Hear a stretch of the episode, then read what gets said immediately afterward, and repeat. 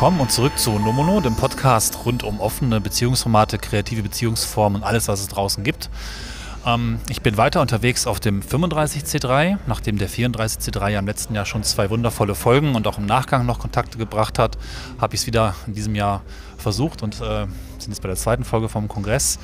Ähm, so ein Gespräch mit, stelle ich ruhig gleich selber vor.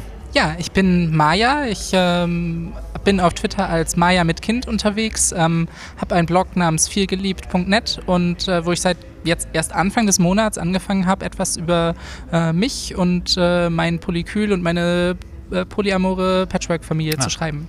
So, ich habe gar nicht mitbekommen, dass das Blog noch so jung ist, aber. Ja, das ist wundervoll. ganz frisch. Verlinken wir hier. Ähm, yeah. Dann kann man sich entsprechend dort auch schon mal umschauen.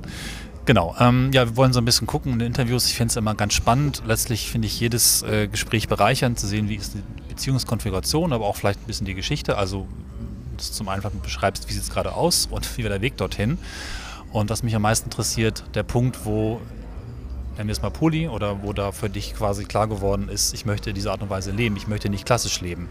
Ähm, das ist das, was ich mal ganz gerne versuche, ein bisschen rauszufinden, was macht es eigentlich aus. Und habe da schon ganz verschiedene Geschichten gehört, Vielleicht können wir da mal anfangen, einfach ähm, so ein bisschen die Historie schauen. So ganz, ganz vorne. Naja, wo kommst okay. du her? Was hat dich, ähm, ja, welche wichtigen Punkte haben dich dorthin gebracht, äh, dieses Konzept zu leben? Ja, also ich glaube, ich bin ein ganz klassisches Beispiel, ähm, wo ich äh, da mehr oder weniger reingestolpert bin, ohne so wirklich ein Konzept davon zu haben und auch erst dann gemerkt habe, ähm, oh, es gibt da vielleicht einen Namen wie Polyamorie dafür oder es gibt noch andere ja. Menschen, die das so machen.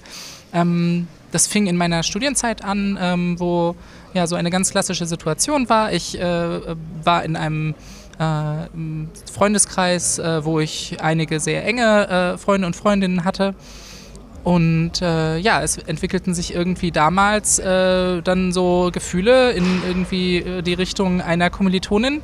Und ja, gleichzeitig entwickelten sich auch von meinem damals besten Freund ebenfalls äh, in Richtung dieser Kommilitonin Gefühle. Ja. Und dann, äh, weil wir sehr offen über unsere Gefühle doch geredet haben und das miteinander besprochen haben und dann feststellten, ja, sie fand uns irgendwie beide auch gut und äh, dann hatten wir erstmal den, das große Drama und den großen Salat, weil egal was wir jetzt machen würden, es würde ja total äh, schief gehen. Äh, entweder äh, immer bleibt irgendjemand übrig. Und dann haben wir, glaube ich, sehr viel darüber gescherzt. Naja, wir könnten es ja einfach so zu dritt irgendwie versuchen, haha. Und irgendwann war das kein ja. Scherz mehr. sehr gut. Ähm, vielleicht kurz zur Einordnung, ungefähre Altersgruppe, Altersstufe? Also damals waren wir so Anfang 20, würde ich sagen, mhm. oder gerade kurz darunter vielleicht noch, ja, so äh, 19, 20. Ja. ja. und das ist ungefähr wie lange her? Weil ähm, jetzt zehn Jahre. Ja. Ähm, ja. Das passt so ein bisschen zu meiner Beobachtung. Ich habe es auch im letzten Gespräch schon gehabt. Ähm, ich selbst bin ja etwa 40, also nochmal zehn Jahre älter.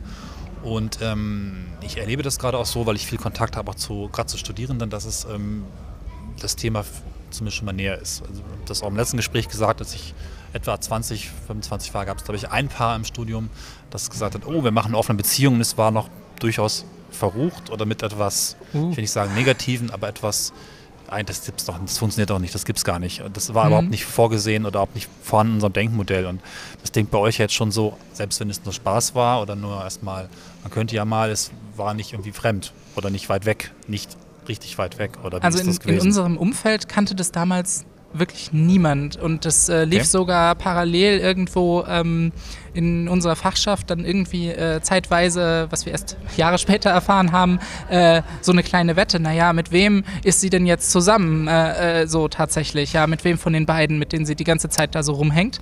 Weil okay. Leute das unterschiedlich ja. beobachtet haben und so weiter. Und ähm, ja, ja, Jahre später haben dann äh, die Leute eingestanden, ja, wir haben dann irgendwann eingesehen, dass wir beide sozusagen die Wette verloren haben. Und dann, ja. Ähm, ja ähm, was uns damals aber auch irgendwie dann amüsiert hat. Also ja, äh, dieses, die, äh, wir kamen uns damals, glaube ich, schon irgendwie ein bisschen also einerseits verängstigt und andererseits irgendwie ein bisschen cool damit vor, ja. ähm, weil wir es nie so explizit nach außen getragen haben als ein, oh, guck mal her, wir sind jetzt Poli, ja. sondern wir haben das einfach gemacht und sind dann Händchen halten zu dritt durch die Stadt gelaufen und äh, Ach, mhm. waren so, ja, so, so, so sind wir. Ähm, und gleichzeitig waren da aber auch ganz viele Ängste, Ja, weil ja, wir hatten keine anderen Leute, kannten keine anderen Leute, die das machen, auch jahrelang nicht. Ähm, und, also zumindest in unserem Umfeld nicht. Ja. Und äh, da war halt dann halt auch die Frage, erzählen wir das unseren Eltern und äh, erzählen wir das äh, KommilitonInnen, erzählen wir das äh, Leuten aus, weiß ich nicht, Sportvereinen. Ähm, da, und wie reagieren die? Sorgt das dafür, dass wir dann total unten durch sind und irgendwie ähm, irgendwas zu Bruch geht? Da waren wir uns sehr, sehr unsicher damals. Also Mhm. vor zehn Jahren, glaube ich, gab es auch noch nicht so viele Ressourcen dazu. Ja, genau. Das hat, glaube ich, so gefühlt vor vielleicht fünf, sechs, vier Jahren angefangen, dass auch die großen Nachrichtenmedien in Deutschland voll waren, dass es dann auch Veröffentlichungen, Bücher und so weiter gab. Und das plötzlich auch sehr, sehr ähm, sichtbar wurde als Thema oder als Begriff. Hm, Aber das kann sein, ja. Genau, zehn Jahre ist auf jeden Fall länger, stimmt.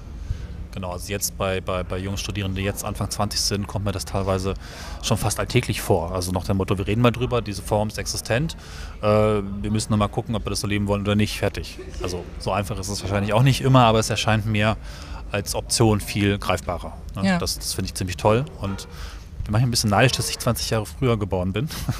aber es ist halt einfach so. Ne?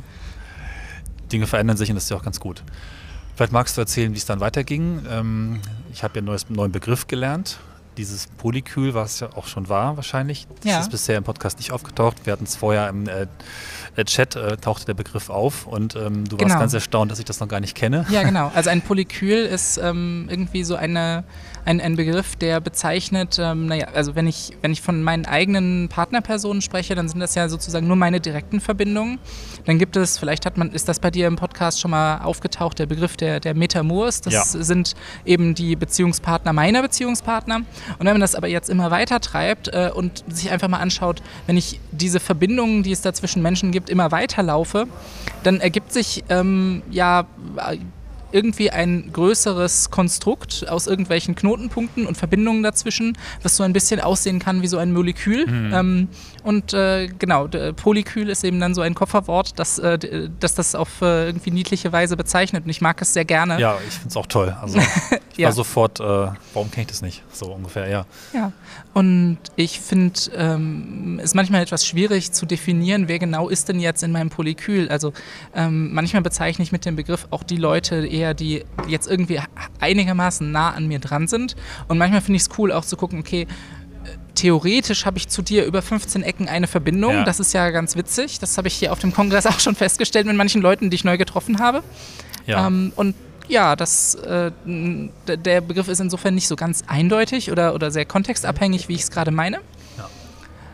Ja, wie ist es weitergegangen? Ähm, mit meinem ersten Polykül von damals habe ich kein, äh, keine direkte Verbindung mehr, zumindest keine nahe, vielleicht über so 15 Ecken tatsächlich immer Ja. noch.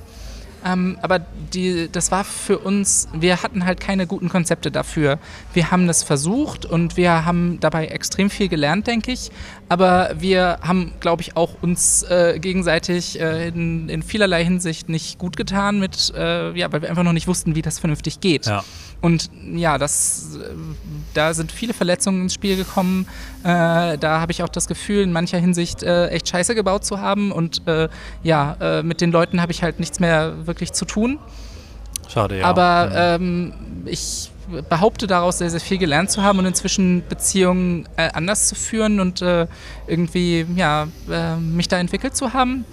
Und äh, ja, meine sozusagen mein, mein zweites Polykül, könnte man irgendwie sagen, oder die, äh, so ungefähr vor sechs Jahren ähm, Ja. habe ich meine ähm, äh, jetzt sozusagen am längsten äh, existierende äh, äh, Partnerin, mit der ich jetzt noch zusammen bin, äh, kennengelernt und äh, bin mit ihr seit jetzt so ziemlich genau sechs Jahren zusammen. Ja, und seitdem ähm, läuft es besser und besser, würde ich, würd ich sagen. Also ähm, es gab auch da immer wieder Schwierigkeiten und schwierige Phasen, aber irgendwie sind wir da durchgekommen, würde ich sagen. Und äh, ja, ich tendiere auch dazu, eher so Langzeitbeziehungen zu führen. Mhm. Ähm, ich glaube, keine meiner Partnerschaften ist unter jetzt bald drei oder vier Jahren äh, alt, die ich, die Ja. ich jetzt aktuell führe. Und äh, das ja, ist ein, ist ein Polykül, was sich, also der nähere Teil, sehr stabil anfühlt, wo ich denke, dass wir gut miteinander umgehen können, wo es immer noch Probleme gibt ab und zu und wo wir die miteinander lösen müssen oder alte Dynamiken, die sich irgendwann mal ergeben haben, ja, wo man dann gucken muss, wie löst man das, wie kriegt man da einen besseren Umgang miteinander hin. Aber das, das ist so mein, mein, mein, mein mhm. Heldenteam, könnte man ja. sagen. Ja. Kannst du beschreiben, wie das Polykyl ungefähr aus deiner Sicht aufgebaut ist? Das sind ja, ich habe du hast eine Skizze gemacht auf der Webseite. Ja, genau, auf der Webseite die, ist so eine äh, kleine Skizze. Die können wir jetzt ähm, hier auch einblenden. Ich habe es im letzten Gespräch auch schon gehabt, dass ich da Skizzen erbeten habe. Ich weiß nicht, ob ich sie bekommen haben werde. Ihr habt es dann aber vielleicht schon im Podcatcher gesehen. Das können wir aber auf jeden Fall auch machen, ähm, ja. weil Fotos an bestimmten Geräten auch angezeigt werden können. Leider nur auf Apple-Geräten, das tut uns sehr leid. Ansonsten gibt es das Foto auch auf deinem Blog oder bei uns. Aber ähm, ja, beschreib es ruhig nochmal für die, die jetzt nicht schauen können, wie das so aussieht. Ähm, genau, also ich glaube, mm, ich muss jetzt mal überlegen, wie ich das hinkriege, das auf eine Art und Weise zu beschreiben, die, wo jetzt nicht dann, wenn man das nur als Audio hört, irgendwie äh, der Kopf raucht. Ähm, ja, versuch äh, das einfach, hm. sonst. Mh. Genau. Also ich glaube, relativ zentral bei mir ist äh, ja das Thema, dass ich, äh, das hat man ja schon an meinem Namen äh, gehört, Maya mit Kind äh, mhm. auf Twitter, äh, dass ich eben ähm, ein Kind habe und äh, dieses Kind habe ich äh, zusammen mit zwei anderen Müttern. Mhm. Ähm, das sind Johanna und Anna. Mhm. Und ja, die beiden äh, sind jetzt aus meiner Sicht sehr zentral für mein Leben auf jeden Fall. Einfach dadurch, dass wir eine gemeinsame Elternschaft haben ja. und ein gemeinsames Kind, was ich auf dem Blog Löwenkind nenne. Ja, sehr ähm, schön. Genau. Und ja. äh, Anna hat noch ein, äh, eine, eine, große Tochter, die äh, möchte Zauberrose genannt werden. Ähm, und äh, ja, also nicht nur tatsächlich, ich, ich habe sie tatsächlich gefragt, hey, wie willst ja. du denn im Internet heißen, wo dann irgendwie alle das lesen können? Und sie war sofort Zauberrose. Und so möchte sie tatsächlich aber auch im Alltag genannt werden. Also insofern ist das, ist das eigentlich ihr Name, den sie äh, jetzt verwendet. Ja. ja. Ähm, und genau, äh, die hat auch einen Papa. Äh, und äh, der, der, ist bisher namenlos äh, geblieben und das äh, ja, ja, auch immer. Mhm.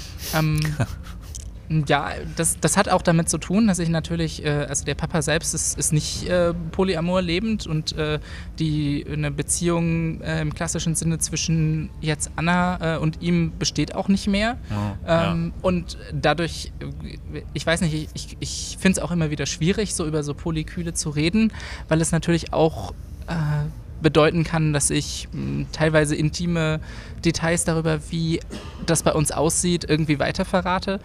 Und äh, genau, da, da gerade dann, wenn man selber sich gar nicht dazu entschieden hat, dieses Konzept so zu leben, ähm, äh, ja, weiß ich nicht, möchte ich die Leute da so ein bisschen auch raushalten.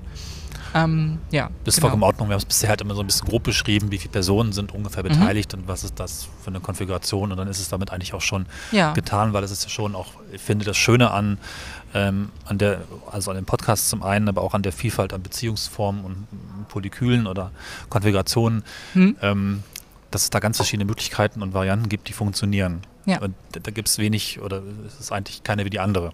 Und ja. das ähm, möchte ich gerne auch in diesem Podcast irgendwie mit zeigen und das ist dann mhm.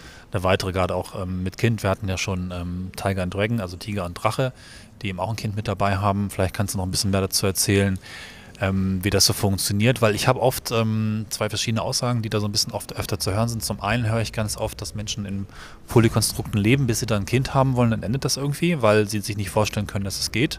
Ja. Oder auch eben von Menschen, die es ähm, nicht leben, die dann sagen, ja, alles schön und gut, aber mit Kind kann das nicht funktionieren. Und das ja. klingt ja sehr gut und sehr funktionierend. Vielleicht kannst du ein bisschen beschreiben, ja, gern auch, ob es Schwierigkeiten gegeben hat, aber ja, ist es ja auf jeden Fall noch mal ein bisschen anders, mit drei Personen Kind zu erziehen als mit zwei. Ich glaube, das. Ja, ich denke schon. Und, also ich meine, ich habe gar keine Erfahrung darin, das mit zwei zu, äh, zu ja. machen. Dann müsstest du ich jetzt gar keine Erfahrung, nicht mehr mit einer Person.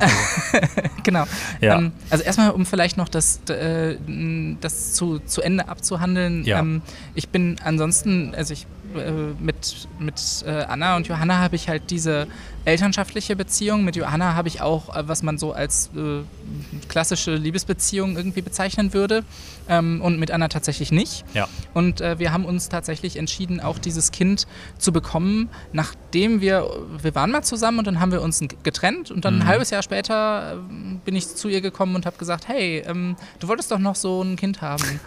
ähm, was ich n, durchaus auch, auch so, so einen Aspekt finde, der, der in, unsere, äh, in unserer Familie speziell ist und echt gut funktioniert.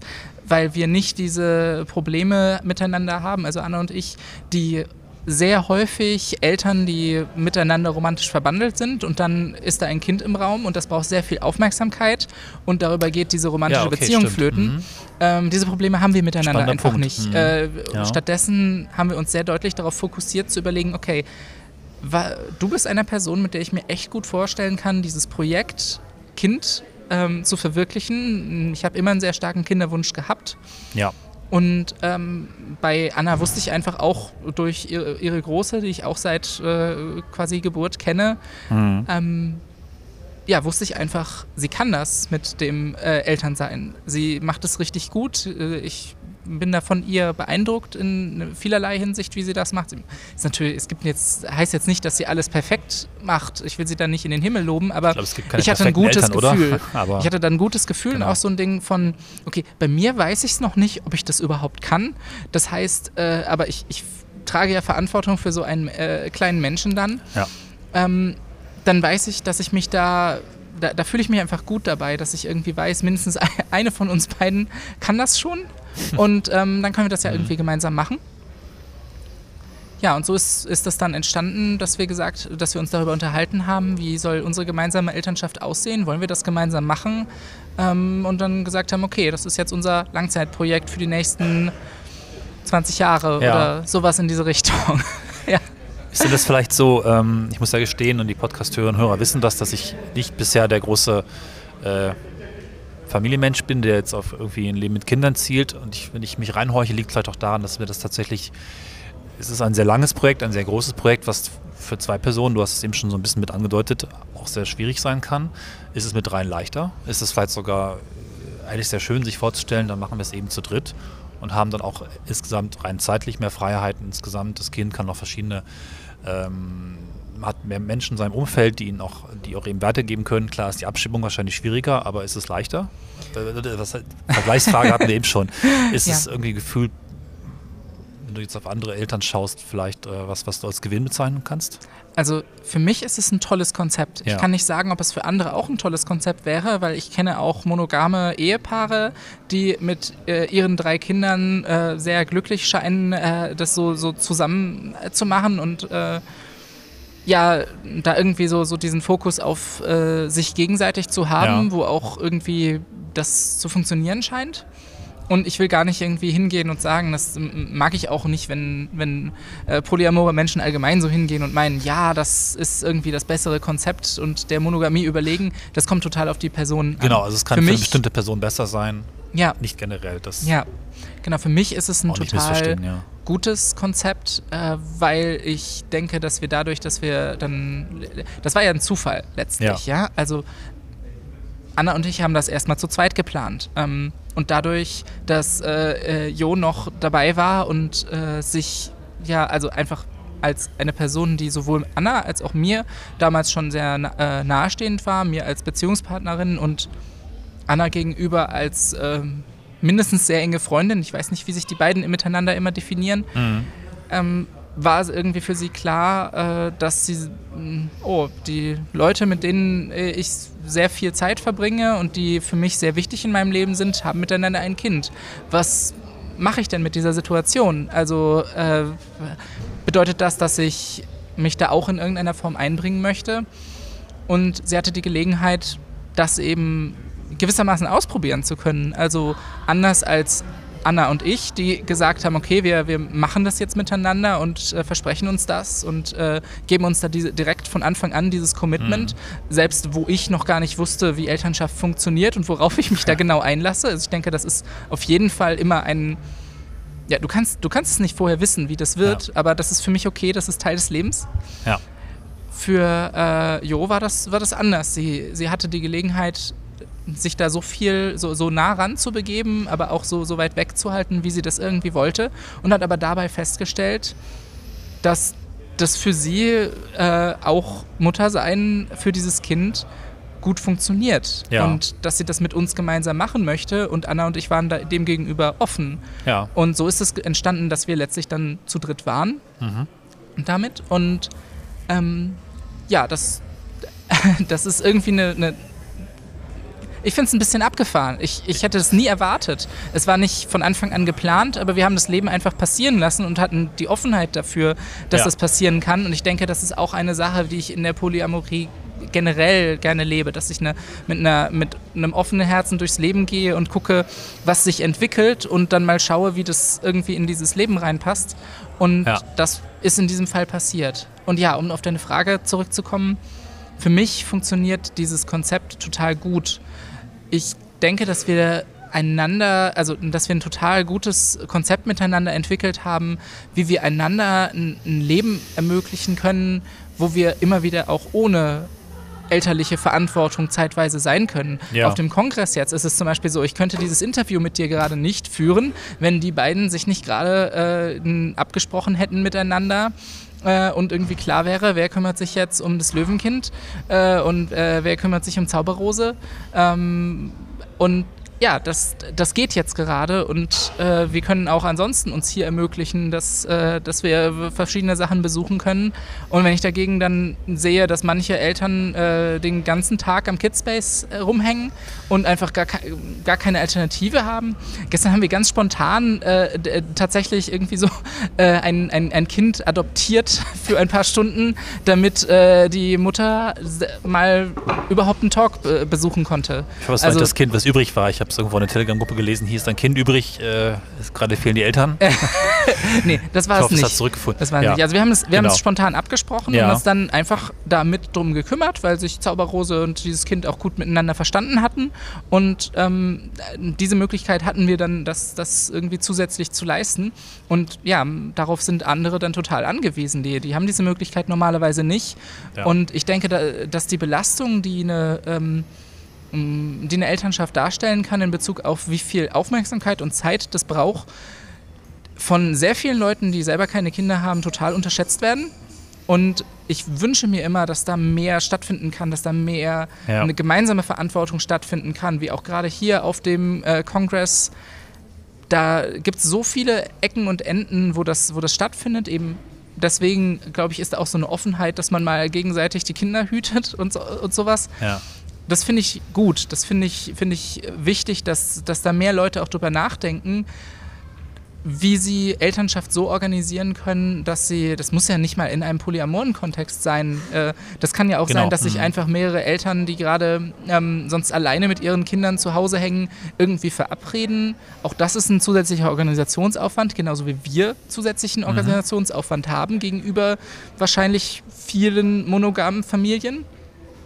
Wir müssen uns viel miteinander absprechen. Wir haben jetzt jeden Morgen ein längeres Gespräch geführt von mindestens einer halben Stunde, wie wir denn den Tag miteinander planen und wie wir das mit den Kindern ja. machen. Genau. Mhm. So, das, da, und äh, das, das ist ein Mehraufwand, auf jeden Fall. Aber für uns ja. ist es ein lohnenswerter, weil wir die Möglichkeit haben, sowohl eben Eltern zu sein, als auch nicht immer Eltern zu sein, ja. sozusagen. Ja, also diese Verantwortung zeitweise abgeben zu können und das immer wieder, auch im Alltag. Und auch mal wegfahren können auf eine Veranstaltung ohne Kinder für ein paar Tage oder sowas. Das, das ja. geht auch. Ja, das finde ich wunderbar, weil es nicht so bedeutet, dass in dem Moment, wo du Kinder bekommst, ja, dein Leben sich komplett umkrempelt und du ganz viele Sachen gar nicht mehr machen kannst. Das wäre für mich furchtbar, ja. wenn ich das nicht mehr könnte. Das, das äh, würde ich als sehr großen Verlust empfinden. Ich will ja nicht, dass ich wunderbar, äh, ein wunderbares Kind habe und äh, dann irgendwie gleichzeitig immer so denke, aber früher waren manche Sachen noch so viel schöner und ja. das, so will ich gar nicht durchs Leben gehen und das, das bleibt mir so erspart. Das ist auch tatsächlich meine große Angst insofern, ich habe jetzt nie nicht ein Kind bekommen, weil ich Angst davor gehabt habe. Es gab einfach nie den Moment, wo ich mich dafür hätte entscheiden können bisher. Aber diese Angst ist trotzdem so ein bisschen da. Muss ich dann meine ganzen verrückten Projekte aufgeben, die mich ausmachen. Und ich sehe Menschen Eltern werden, die sind dann plötzlich andere Personen. Und vielleicht ist das normal. Ich finde es gar nicht so richtig, weil eine Person sollte auch bei ihren Themen und äh, das, was sie ausmacht, bewegt, teilweise zum Teil bleiben können. Und deswegen ist es so toll, wie er das eben so lebt, ja. Ja, ich glaube, das ist auch so eine, eine, eine, wie du sagst, die Eltern werden plötzlich andere Personen. Viele von ihnen wollen das gar nicht, aber haben ja, keine andere Möglichkeit. Das die oft nicht zufürchtig, aber. Das, ja. ja. das kann schon sein. Da ja, ist auch sicherlich eine Art von Scham oder dass du dann äh, durch deine Elternschaft da irgendwie, weil du einfach merkst, es geht nicht anders, einen besonderen Stolz drin entwickelst oder sowas. Ja, ja. Aber ich glaube, eine gute Reaktion darauf wäre, äh, sie darauf anzusprechen und zu sagen, hey, wo kann ich dir vielleicht mal die Kinder abnehmen, damit du nochmal auf ein geiles Konzert gehen kannst oder du okay. nochmal mhm. klettern gehen kannst oder was auch immer die Hobbys vorher waren, die jetzt äh, wegfallen. Ja. Das, äh, darum geht es eigentlich. Wenn du merkst, da hat sich jemand verändert, kann natürlich sein, dass die Interessen wirklich anders gelagert sind, aber ich glaube, sehr viele Eltern wären froh, wenn sie mal wieder das machen könnten, äh, was sie früher gerne gemacht haben und dafür nicht erst äh, komplizierten Babysitter engagieren müssen, sondern dass gerade so Nahpersonen, die vielleicht die Kinder auch mitbekommen aus dem nahen Umfeld, ähm, sind, die, die da auch mal ein bisschen, ein bisschen dabei sein können oder ich weiß es nicht. Da gibt es sicherlich ja. viele Modelle von. Also ich, ich, ich, ich äh, habe da auch immer so den Wunsch, dass auch Leute, die selbst nicht Eltern sind und selber nicht elternschaftliche Verantwortung haben, dass die sich da ein bisschen stärker mit einbringen irgendwie äh, und sich da auch was zuzutrauen lernen ähm, an Verantwortungsübernahme. Aber ja, das, ja, ja, wenn man das, äh, ich ja. meine, ich verstehe das, wenn man das nicht will, wenn das nicht zum eigenen Lebensentwurf passt, okay, ähm, müssen ja auch nicht alle Leute Kinder mögen, aber ich finde es trotzdem fände es trotzdem gut, wenn da, wenn da ja. mehr da wäre und wenn da mehr Mut dazu wäre. Weil ich glaube auch, dass Kinder, auch dann, wenn du selber gar, kein, gar nicht äh, jetzt ein Elternteil bist, können dein Leben total bereichern. Ähm, ja. ja. Genau, und das sehen wir in ja. unserem Polykül eben auch. Ich bin, äh, also äh, alle von uns äh, drei Mamis jetzt haben noch weitere Partnerpersonen. Und äh, ich zum Beispiel habe äh, eine jetzt fast vierjährige Beziehung äh, zu Kitten. Kitten ist äh, ein Onte für äh, das Löwenkind. Mhm. Onte ist jetzt so ein geschlechtsneutraler Begriff, äh, so zusammengesetzt aus Onkel und Tante gewissermaßen. Okay, ich hätte jetzt gefragt, das ist ein Wort, das ich auch noch nicht gehört habe. Ja, genau. Habt ihr also, das, oder äh, ist das generell? Äh, Kitten ist äh, Notoire, also äh, hat eine nicht-binäre Geschlechtsidentität, ja. benutzt das Pronomen S und deswegen wollten wir eben auch ein Wort dafür finden, das jetzt nicht irgendein binäres Geschlecht zuweist sozusagen. Und ja, deswegen benutzen Aber das wir Onte. Ist von euch oder? Onte Weiß ich gar nicht. Ich glaube, ich glaube, ich hab, wir haben es irgendwo aus dem Internet tatsächlich, so. aber ähm, ja, wird sich wahrscheinlich irgendein Mensch ausgedacht haben, den wir kennen. Ich weiß es nicht genau. Okay, na gut. Ähm, mhm. Aber ne, man muss sich in solchen Situationen halt äh, auch mal Wortneuschöpfungen bedienen. Das, aber ich finde es ganz hübsch. Ja. Genau. Und also wie man das von anderen Leuten kennt, äh, die äh, irgendwie was mit dem Kind zu tun haben, aber selbst keine eigene Verantwortung als Elternteil tragen. Äh, sowohl verwandtschaftlich kann man das sehen, wo, wo ja klassisch irgendwie diese Begriffe Onkel, Tante herkommen, aber man kann es eben halt auch sehen, dass man irgendjemanden als Onkel oder Tante oder Onte bezeichnet, ähm, was einfach eine nahe, befreundete Person ist, die, ähm, wenn sie da ist, viel mit den Kindern macht mhm. äh, oder da einen Bezug auf jeden Fall zu hat, da ein vertrauensvolles Verhältnis da ist. Und äh, das hat Kitten auf jeden Fall. Und ja, äh, ja ich finde diese Kombination sehr schön, irgendwie äh, es sehen zu können und Zeit verbringen zu können gemeinsam. Und manche, ja, manche unserer Zeit ist sehr aufeinander bezogen und manche Zeit äh, haben wir gemeinsam mit dem Löwenkind. Und beides finde ich sehr wertvoll. Und diesen Umgang der beiden miteinander zu sehen, finde ich auch sehr wertvoll. Einfach zu merken, zu spüren, da ist auch eine, eine eigene Beziehung, also zwischen, zwischen Kind und, äh, und Onte an der ja. Stelle. Ähm, finde ich ganz großartig. Ja. Ich habe so ein bisschen denken müssen an Friedmann Karik, der, glaube ich, ich habe das Buch nicht gelesen, aber seinen Vortrag gehört auf der Republika, wo er auch davon gesprochen hat, dass es nicht lange her ist, als Menschen eigentlich immer in, nicht nur in Familien, zwei plus Kind, sondern in größeren Gruppen zusammengelebt haben, weil es einfach auch besser war von der, von der Orga her oder vom sitzen ums Feuer und dann sind es irgendwie zehn Leute oder sowas und die haben auch ihre Kinder und dann erzieht man eben gemeinsam. Das ist halt eine Annäherung daran. Und ich glaube.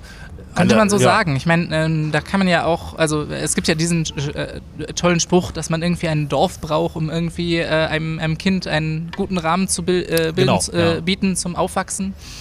Und äh, ja, wir können in uns, mit unserem Polykül, wo jetzt auch noch weitere Leute hin, hin dazu gehören, also ich habe noch eine, wie gesagt, die, die, Partnerin, mit der ich jetzt sechs Jahre zusammen bin, mhm. die gehört dann noch dazu und äh, von äh, Jo noch äh, eine Partnerperson. Das sind beides Leute, die sich jetzt nicht so viel mit dem Löwenkind mhm. selber befassen, aber trotzdem zu unserem Support-Netzwerk dazugehören. Ja? Das heißt ja auch, dass wenn ich durch irgendwelche anderen Sachen mir es vielleicht nicht so gut geht ähm, oder ich Hilfe brauche bei irgendwas, dann sind das ja, sind meine Partnerpersonen diejenigen, die sich oft auch um mich kümmern wollen. Ja. Und ähm, dann haben sie vielleicht nicht direkten Bezug zum Löwenkind ähm, und weiß ich nicht, würden, also würden es nicht, wie, wie Kitten das macht, äh, selber so eine, so eine starke Bezie Beziehung dazu aufbauen und eine Bindung haben und ja, einfach selbst was damit machen und äh, da gespannt zugucken, wie sich das entwickelt und alles. Aber sie sind trotzdem für mich und mein Leben oder für Jos Leben oder äh, an äh, Anna hängt äh, noch Jonathan dran und äh, der ist auch wichtig äh, für ihr Leben. Und ja. das sind dann einfach Personen, die uns gut tun und wo ich das Gefühl habe, dass sie dieses, dieses Beziehungsnetzwerk, kann man ja auch sagen, dass wir haben, ähm, stabilisieren. Also dass ja. sie, dass sie wir wirklich so ein, ein Netz haben, in dem wir gegenseitig füreinander da sein können. Und äh, ja, das finde ich großartig, dass, dass ein Polykül das so leisten kann und dass das bei uns äh, auf jeden Fall da ist. Dass es auch nie auf eine andere Person ankommt und wir auch teilweise sehr deutlich auch in der Familie gerade darüber reden, hey, es soll nicht darauf ankommen, dass du, äh, weiß ich nicht, so und so viel in deinem Job verdienst, um die Familie zu ernähren. Das ist ja ein klassisches Beispiel aus genau. äh, mhm. monogamen äh, Beziehungen, wo dann äh, Familie im Spiel ist. Und wir können das auf mehr Schultern verteilen. Wir können uns Gedanken darüber machen, wie soll das aussehen. Äh, wir können uns Gedanken darüber machen, wie wollen wir zusammen oder getrennt irgendwie wohnen, bei uns in der Nähe mhm. oder weiter weg. Was funktioniert da für uns? Wir können das etwas austarieren und äh, immer mehr, also wir lernen uns dabei gegenseitig besser kennen und finden halt raus, was für uns funktioniert. Und wir ja, haben halt nicht den Vorteil, den, oder ich weiß nicht, ob es so, so ein großer Vorteil ist. Wir können uns halt nicht auf die Konzepte, die es in der Monogamie gibt, verlassen und darum sind wir gezwungen, uns selber unseren Weg zu bahnen. Aber es ist, ich nehme es auch als Vorteil wahr, weil so kommen wir gar nicht erst ja, äh, wir kommen nicht so leicht in die Situation rein, dass wir irgendeinen Pfad verfolgen, bei dem wir denken, ja, das ist ja das, was man normalerweise macht. Das gibt es in der Polyamorie, glaube ich, so nicht. Genau, ja. Und dadurch ist uns einfach klar, wir müssen miteinander reden und herausfinden, was für uns ja. funktioniert. Und die Konzepte, die monogame Paare haben, bewähren sich jetzt nicht auch automatisch immer erst recht nicht in Zeiten, wo vieles einfach nochmal sich verändert, ja. wo es einfach auch Raum ist und auch Bedarf ist an neuen Ideen. Ja. Und das ist auf jeden Fall eine. Ne? Ja, genau. Ja, genau. Sehr schön. Und äh, genau, wie du sagtest, die, die ähm, also du hattest ja gesagt, früher war es war, ja auch so, dass man vielleicht eher in einer ja. Dorfgemeinschaft dann vielleicht sich gemeinsam für Kinder verantwortlich gefühlt hat.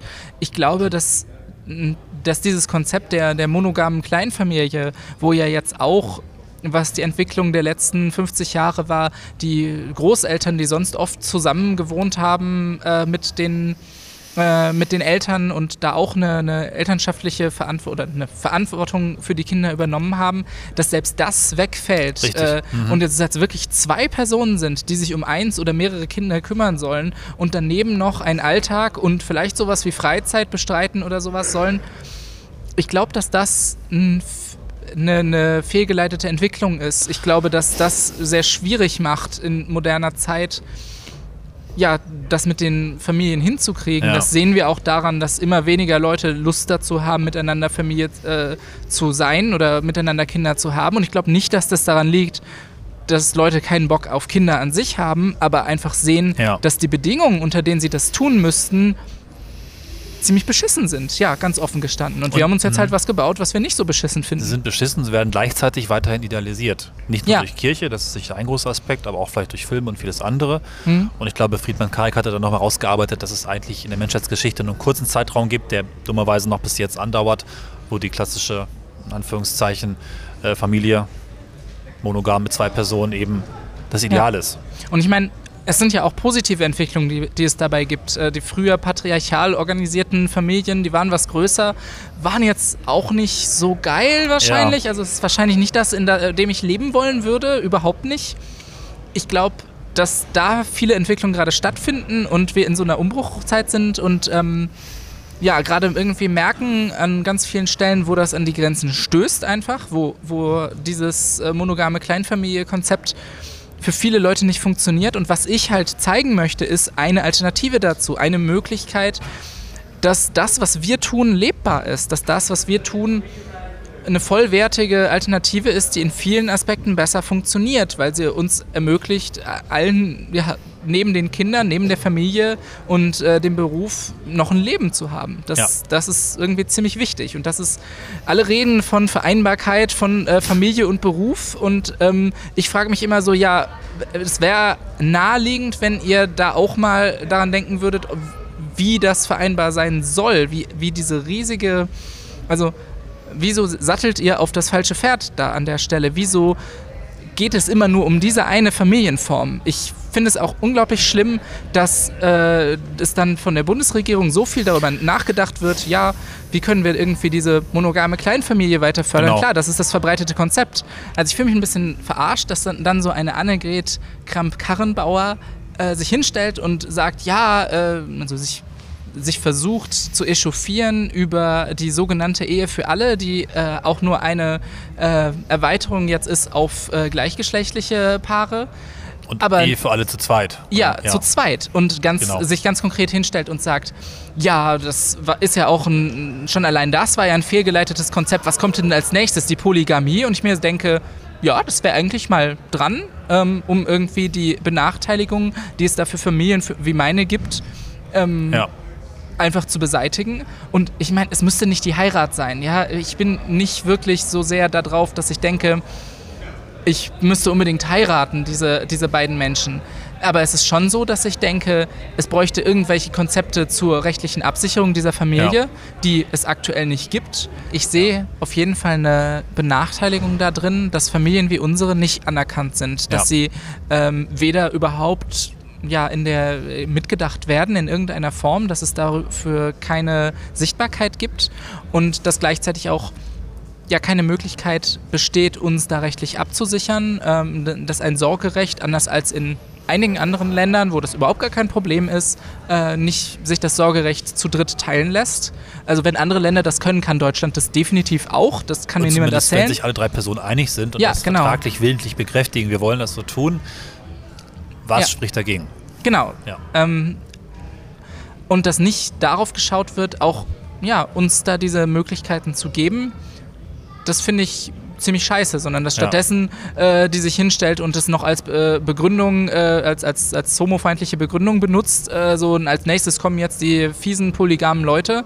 Ähm, und ich mir so denke, ja, dein, dein, dein Familienbild ist halt auch total äh, scheiße, wenn, wenn du nicht anerkennst, dass Familie vielfältig ist und so aussehen kann. Ja. Ich sehe äh, kein Problem darin, äh, polygame Familien zu haben. So, das, das wäre echt gut, wenn mehr Leute das sich trauen würden. Ja. Weil ich glaube, dass das in den aktuellen gesellschaftlichen Verhältnissen deutlich besser läuft in, manchen, in mancher Hinsicht, wenn man da irgendwie zu zweit, zu, äh, statt zu zweit zu dritt sein kann oder zu noch mehr Leuten solange man sich da vernünftig ja. miteinander abspricht, das äh, bitte. Ich glaube, die größte Gefahr geht von, äh, von Alleinerziehenden aus. Aus meiner eigenen Erfahrung, wenn ich gucke, wo gibt es Probleme, wo gab es Probleme mit Menschen, die ich kenne, ist Alleinerziehen eigentlich immer viel schwieriger und oder andersrum Aber warum gesagt, geht dann die Gefahr von den Alleinerziehenden aus? Das klingt, als würden sie. Ich, ach so. Ich meine, das ist anders für die Kinder. Ich glaube, man kann sich darauf einlassen, dass es für das Kind besser ist, mindestens zwei Personen zu haben als nur eine.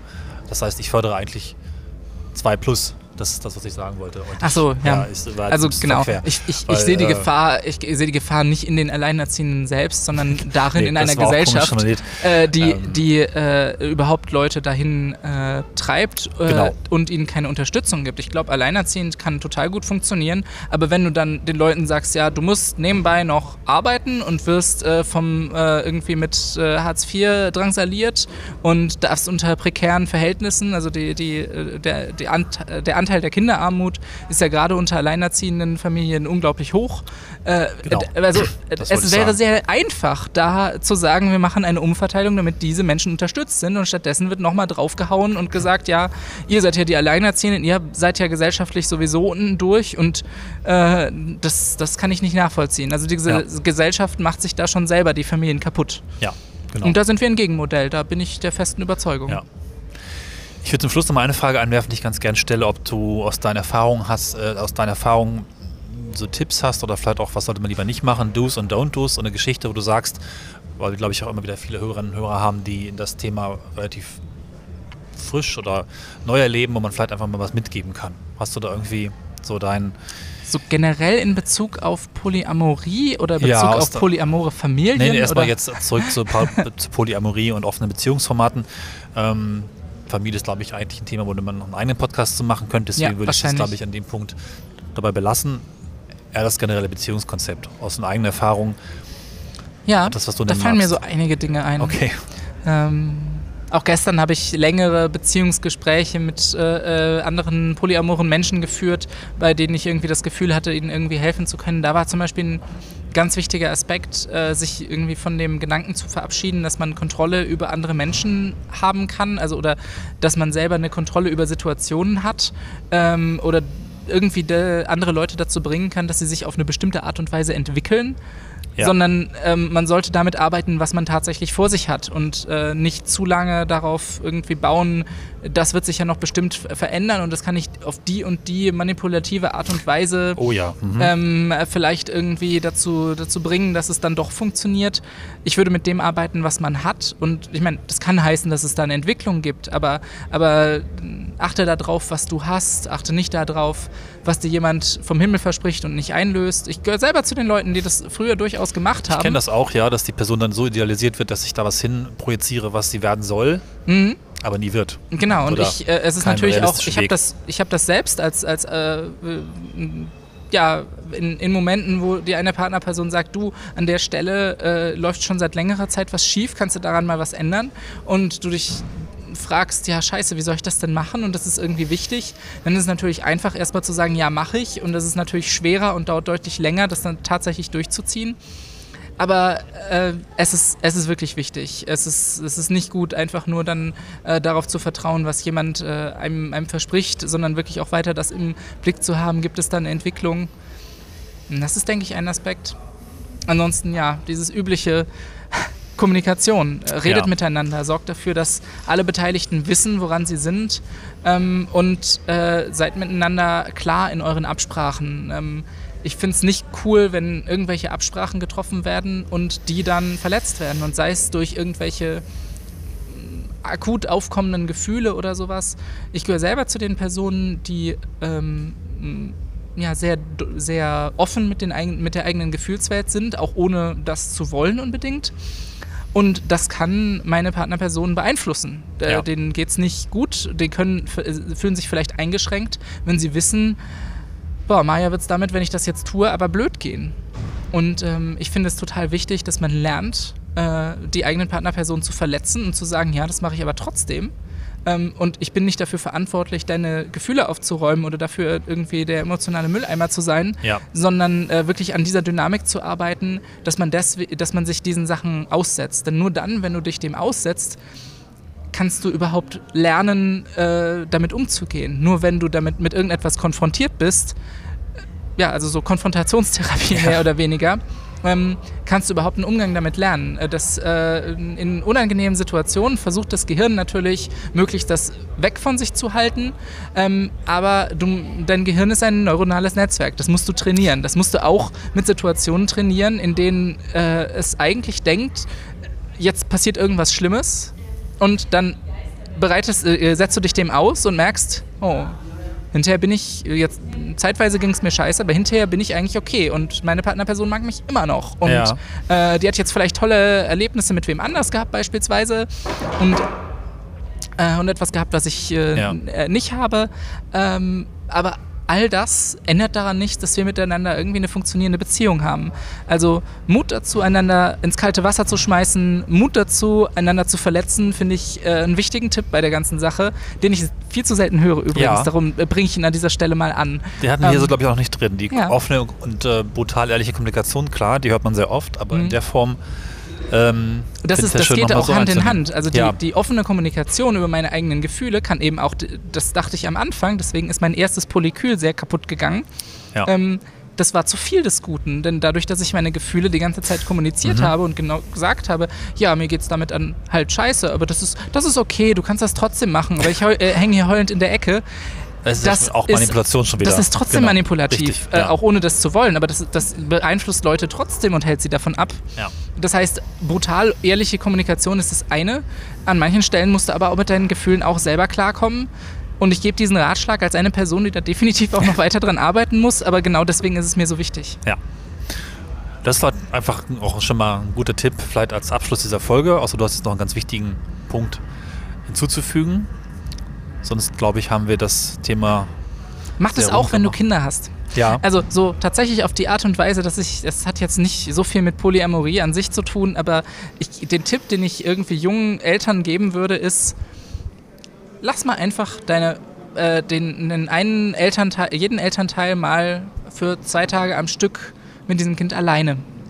ja. Dann lernst du nämlich, wie du Ja. Verantwortung machen kannst. Ich sage das als eine Person, der das mal von Anna auferlegt wurde. Und es hat mir sehr gut getan. Schön. Auch wenn ich es in dem Mhm. Moment scheiße fand. Cool. Mhm. Ja, dann äh, würde ich mal sagen, vielen Dank für dieses Gespräch Ja, und diesen gerne. Einblick, der wie immer viel zu kurz ist. Es gäbe viel mehr zu erzählen, aber du hast das Blog, Ja. das weiterläuft, das viele Informationen schon jetzt Genau, beinhaltet. letztlich haben wir viel weniger über Polykül an sich und viel mehr über Familie geredet, aber Ach, ähm, das ich glaube, das ist okay. Macht überhaupt nichts. Ich finde Ja. das gut. Das Thema Familie war bisher hier nur ganz bisschen im Podcast. Heute ein bisschen mehr und es gehört auf jeden Fall mit dazu. Genau, und ich bin auch selber Ja. gespannt, was ich noch äh, weiter da äh, verblocken werde. Ich habe kein, Ja. noch kein richtiges Konzept, aber ich finde es super wichtig, dass es ja mehr Sichtbarkeit gibt für äh, Polyamorie, für Polyamorie eben auch als Konzept, was als ein dauerhaftes Beziehungskonzept funktionieren kann, äh, bis hin eben zu mit Kindern, mit Familie. Das finde ich super wichtig und ja, ich hoffe, da, das konnte ich ein paar weitere Leute davon überzeugen, dass sie da Ja. vielleicht drüber nachdenken. Das hoffe ich auch. Würde ich sagen, bleibt dabei. Es gibt ein weiteres Gespräch hier vom Kongress. In der nächsten Folge kann man schon sagen. Wir müssen es noch aufnehmen, aber es wird jetzt direkt als nächstes passieren. Hm. Ähm, ja, danke fürs Zuhören. Danke für das nette Gespräch. Wir sagen an dieser Stelle eigentlich wie immer, bleibt no mono und bleibt bei dem Podcast. Bleibt dabei. Vielen Dank und bis dann. Tschüss.